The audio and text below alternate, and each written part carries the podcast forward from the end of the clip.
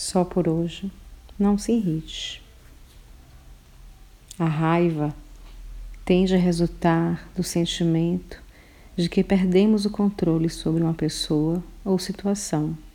Quando ficamos bravos contra a pessoa, achamos que estamos recuperando esse controle, o que é uma percepção falsa.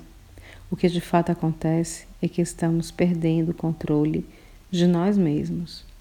Se você observar a sua raiva no momento em que ela surge, verá que ela reflete algo de você que precisa de atenção e não um defeito na outra pessoa com quem você está irritado.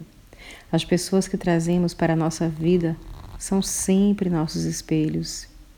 Esse é um movimento de observar, observar o que incomoda. Essas pessoas refletem aspectos de você mesmo que você prefere não ver.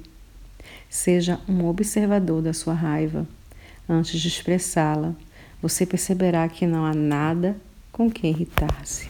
Sou André Lisboa e até o nosso próximo podcast. Muita luz para você.